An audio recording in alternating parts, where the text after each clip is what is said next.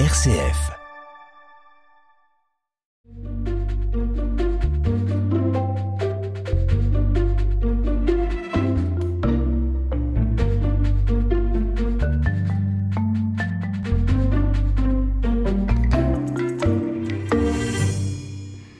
Et c'est parti pour une nouvelle émission de dialogue avec ma Bible.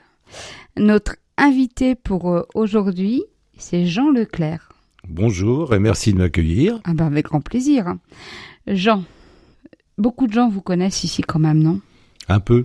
Donc il ne va pas y avoir beaucoup de secrets qui vont être confiés à l'antenne? Ah, peut-être sur euh, ma jeunesse, peut-être, euh, bon, sur les aspirations bibliques, parce que je suis plus connu en tant que militant de terrain que... C'est ça. Parce que vous avez fait beaucoup de choses sur le terrain ici à Bourg euh, euh, depuis votre arrivée il y a combien de temps Euh, 1985. Moi, je vous laisse faire le euh, calcul mental, s'il vous plaît. 15 et 23, 38. 38 Très bien. Voilà. Ça commence à faire un, un sacré bout de temps. Et voilà, vous avez fait beaucoup de choses. Vous venez d'Épinal. Oui, Vous êtes marié. Mhm. Vous avez adopté deux enfants colombiens. voilà. Mhm. Et puis vous avez eu euh, donc des engagements divers au sein de l'Église catholique, euh, au sein du CCFD, auprès des migrants, au sein du collectif Solidarité Migrants, si ma mémoire est bonne. Oui. Professionnellement, vous avez d'abord été directeur d'un foyer de jeunes travailleurs à Saint-Dié. C'est loin, hein. Et, et puis ensuite, vous avez été pendant deux, deux ans, deux, trois ans, directeur de la MJC de Non, Bourg. 12 ans. Comment 12 ans. Ah oui, c'est plus long que ce que je... Oui. Excusez-moi, oui, c'est le calcul mental. puis ensuite à Saint-Fond. Euh, et puis animateur fédéral de la JOC, c'est-à-dire de des jeunesses ouvrières chrétiennes. Jeunesse ouvrière C'est chrétienne. ça, hein Oui, oui, c'est ça. C'est des vieux souvenirs euh, de ma jeunesse. et puis aumônier du CPA, Voilà. du centre. Psychothérapie de là. Voilà, merci beaucoup. Alors avant tout ça, vous avez été jeune. Avant tout ça, j'ai été jeune, oui, c'est vrai. Et euh, du coup, la première question que je vous pose dans le contexte de cette émission Dialogue avec ma Bible, c'est la Bible, elle entre quand dans votre vie?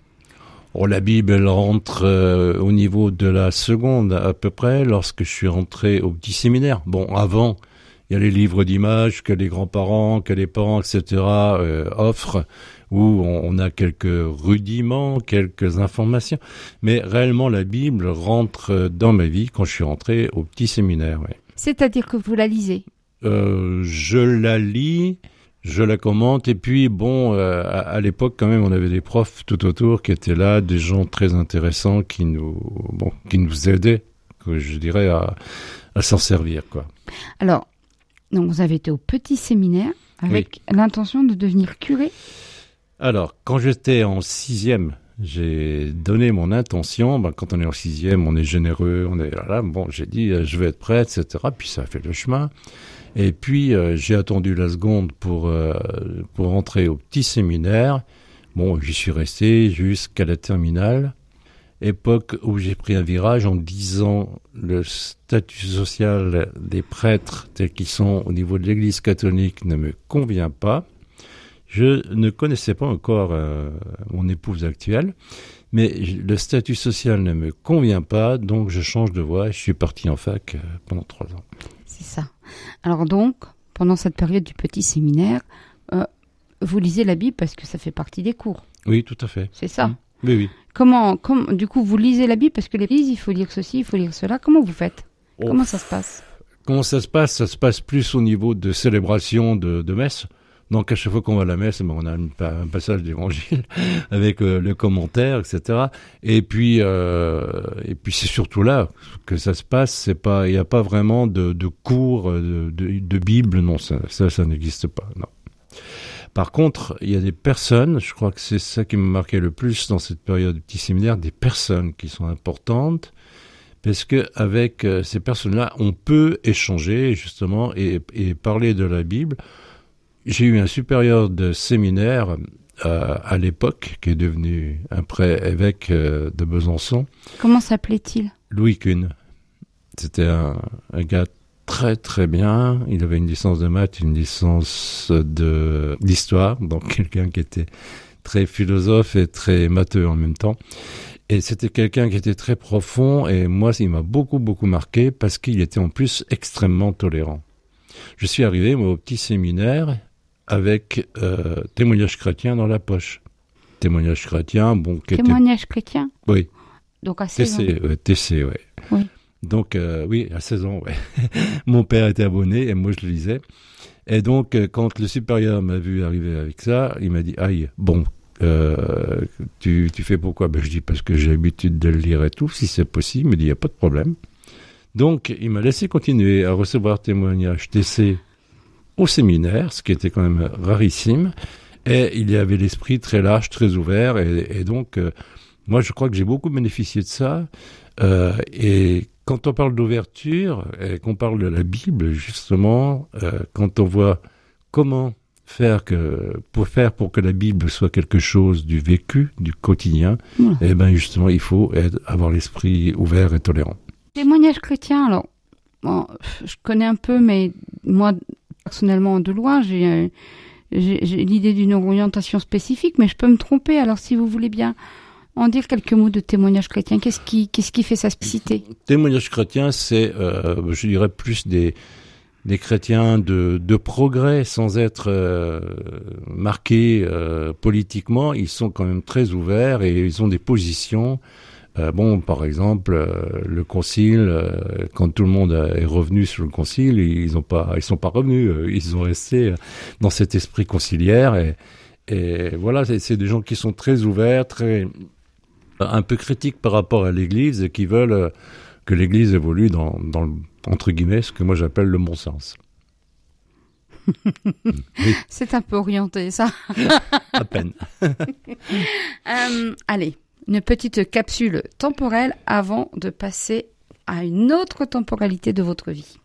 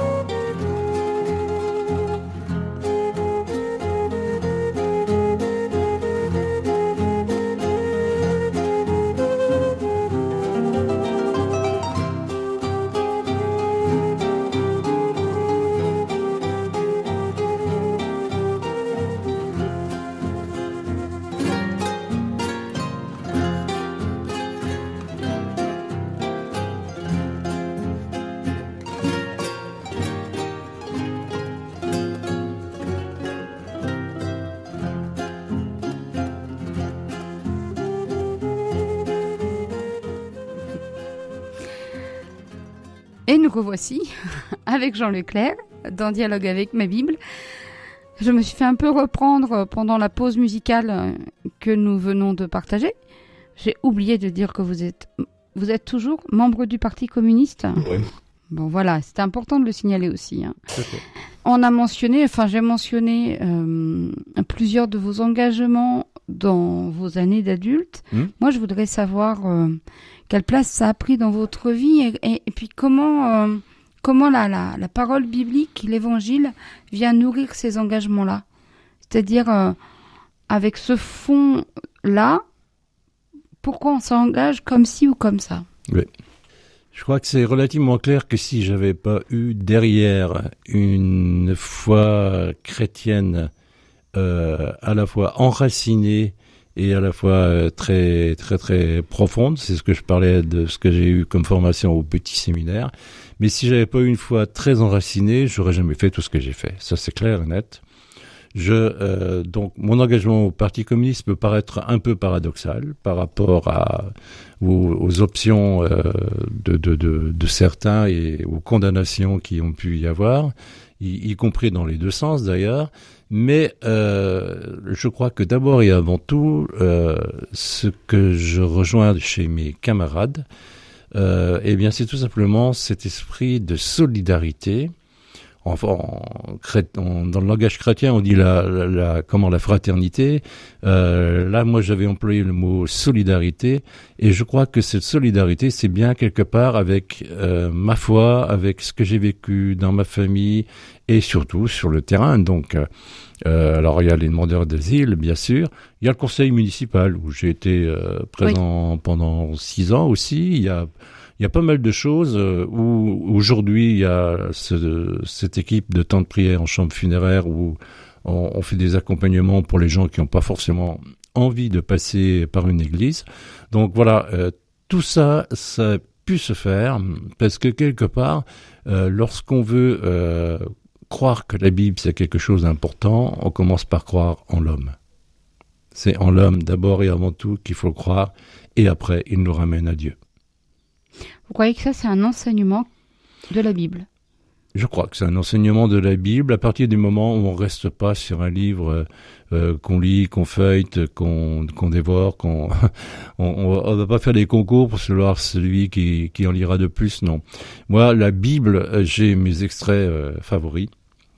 On en parlera plus tard. Oui, d'accord. Mais euh, je crois que c'est ça. La, la, la Bible, c'est un peu euh, comment on prend ces textes, comment on explique, comment on découvre les, les, symboles, les significations profondes pour voir ce que ça peut donner pour notre vie quotidienne. En même temps, on est d'accord que on, on, on, on, enfin, on fait pas dire à la Bible ce qu'on veut. Non, non, bien sûr que Il y a non. quand Non, même non. euh, une lecture contextualisée avec euh, un contexte historique euh, qu'il faut, qui- Oui, qui- oui, qu'il tout faut à fait. Oui, oui. valoriser. Mais alors, par exemple, vous avez, euh, euh, de ce que j'ai compris, eu un engagement plus fort auprès des migrants qu'au sein du CCFD, je me trompe? Oui. Voilà. Donc, comment vous, vous, vous décidez que vous allez vous engager auprès des migrants? Comment ça se joue?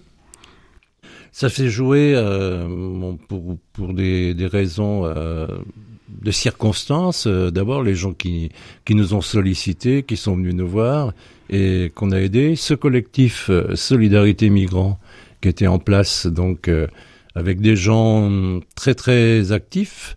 Ce collectif, il a moitié rempli de chrétiens et l'autre moitié de gens de- d'extrême gauche. Donc, euh, où on fait très très bon ménage, parce que quelque part, justement, c'est le mot solidarité qui ressort euh, partout.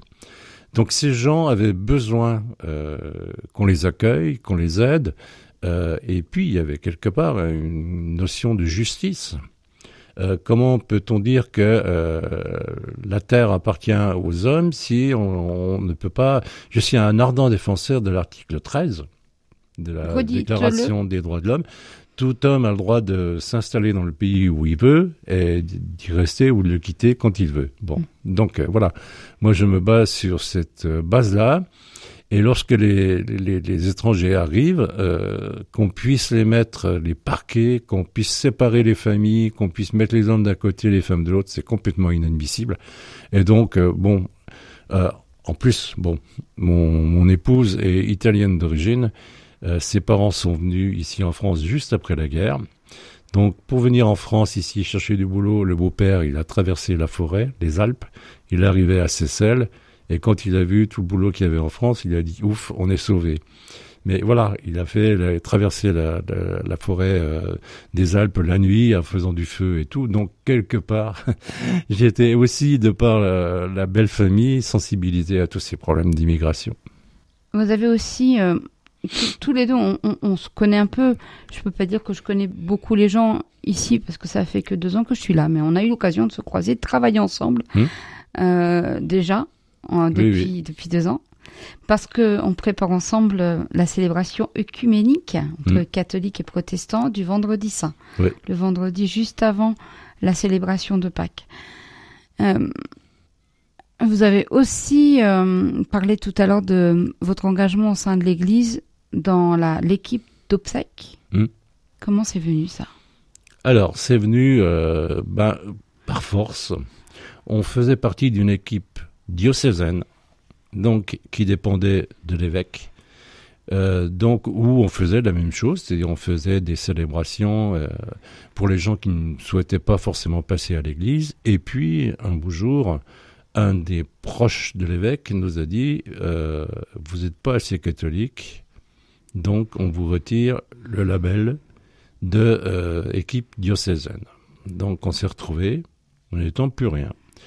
Et ce qui s'est passé, c'est que les gens qui avaient l'habitude de nous appeler, eh ben, les, comment, les opérateurs des pompes funèbres nous connaissaient. Ils ont parlé aux gens qui venaient les voir, qui demandaient quelque chose.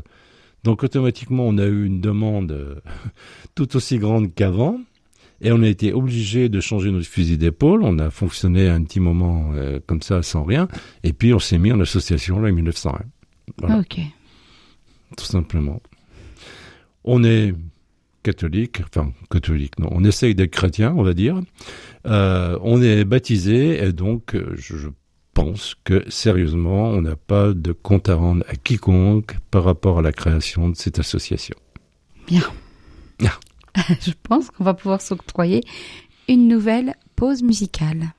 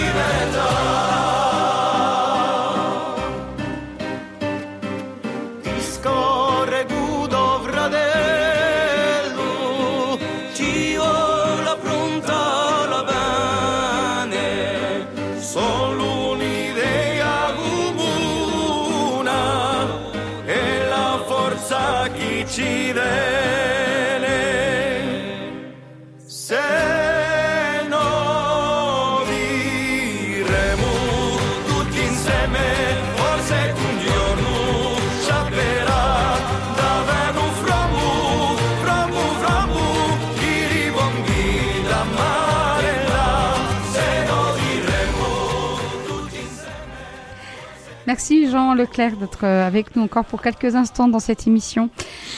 Alors, on a parlé de solidarité en termes de- d'accompagnement des migrants, d'accueil des migrants. Mm. Ça va presque euh, comme une évidence de parler de solidarité. Est-ce qu'on peut aussi euh, parler de solidarité quand on fait partie de cette équipe obsèque? Est-ce que c'est c'est de l'ordre de la solidarité pour vous? Oui, c'est de l'ordre de la solidarité et puis de, de, de, l'empathie. Quoi. Bon, il y y, a les- deux. Les gens viennent, ils n'ont pas forcément envie d'avoir euh, plein de religions, plein de d'encens, de bénédictions, etc. Euh, ce qu'ils veulent, c'est qu'on parle de leur défunt. Ce qu'ils veulent, c'est qu'on parle de ce qui a été vécu avec lui. Et donc, quand ils, viennent nous trouver, on les laisse parler. On leur dit, vous dites ce que vous avez envie de dire. Donc nous, après, soit on met en forme, soit c'est eux-mêmes qui, le font en, fonction de leur capacité à parler, vu, le, côté émotif. Mais euh, c'est très très important de les recevoir en les écoutant, en leur donnant la parole et en leur faisant bien comprendre que c'est euh, leur défunt et c'est leur célébration euh, qui va se passer. Donc, le mot solidarité, c'est par rapport à ça, par rapport à leur, souffrance, à leur douleur. Euh, je pense à tous ces petits enfants qui, au moment d'un deuil, d'un décès, d'un enterrement, viennent euh, devant le cercueil de leur grand-père ou de leur grand-mère et qui disent ce qu'ils ont vécu. Les, les tartes de la grand-mère, le, le bois qui était scié avec le grand-père, la confiture, que sais-je, tous des tas de trucs comme ça, mais qui font partie de la vie quotidienne. Et ils sont tellement contents d'en parler que je vous jure que les gens qui sont là dans la salle, eh ben, ils ont les larmes aux yeux bien souvent. Et c'est quelque chose d'émouvant parce que c'est la vie. La vie de celui qui était là, la vie de ceux qui l'ont connu. Oui, c'est ça. Voilà. Donc c'est là que se passe la solidarité.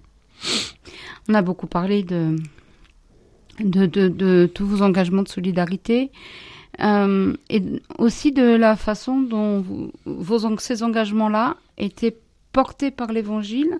Et je vous ai retenu de parler des textes qui étaient importants pour vous dans l'Évangile. Maintenant, j'aimerais que vous nous disiez justement quels sont les un, deux textes qui vous portent particulièrement.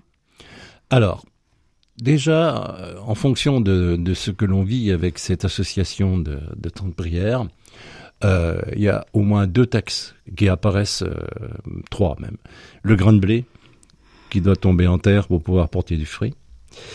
Les béatitudes, qui sont très révélatrices. Et puis, quand on a la, chance, enfin la chance entre guillemets, mais quand on, croise quelqu'un qui était militant, qui était associatif et, et tout, il y a très souvent l'évangile du jugement dernier. Ou ce que vous avez fait au plus petit d'entre les miens, c'est à moi que vous l'avez fait. Mathieu. Voilà, Mathieu. Et moi, je souligne tout le temps, euh, je prends plaisir à souligner tout le temps que dans ce texte-là, il n'y a aucun endroit, vous avez fait telle, telle, telle, telle faute, donc vous serez condamné pour ça.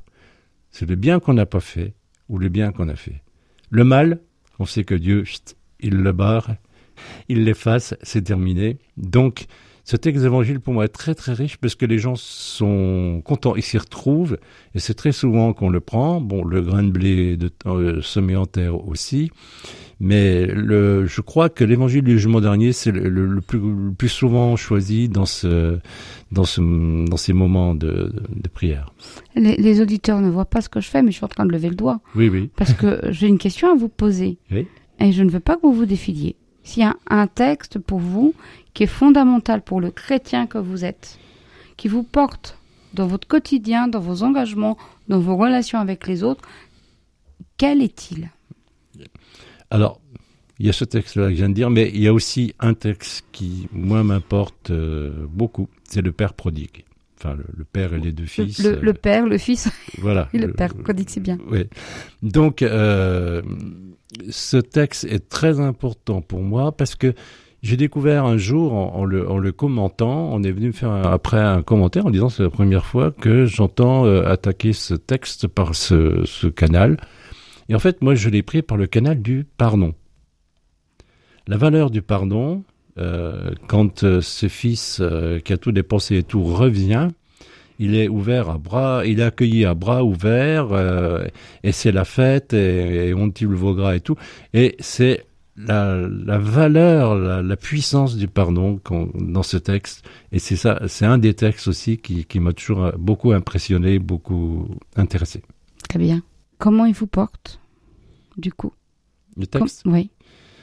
je crois que quand on voit la vie de tous les jours, le quotidien, avec les choses chouettes et ici tous les choses pas belles du tout, euh, surtout en ce moment c'est quand même un, un peu triste et un peu dur.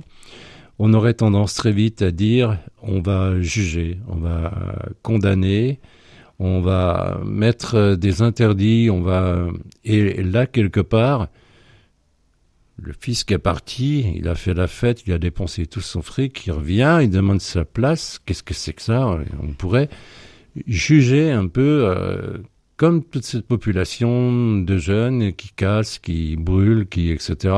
Avec un jugement très très très très dur. Mais je crois qu'il faut essayer plutôt de comprendre et d'abord et avant tout d'ouvrir les bras. Merci. Merci beaucoup, Jean. C'est moi qui vous remercie. Propose qu'on termine cette nouvelle émission avec la dernière pause musicale que vous avez choisie. Au revoir et merci de nous avoir suivis.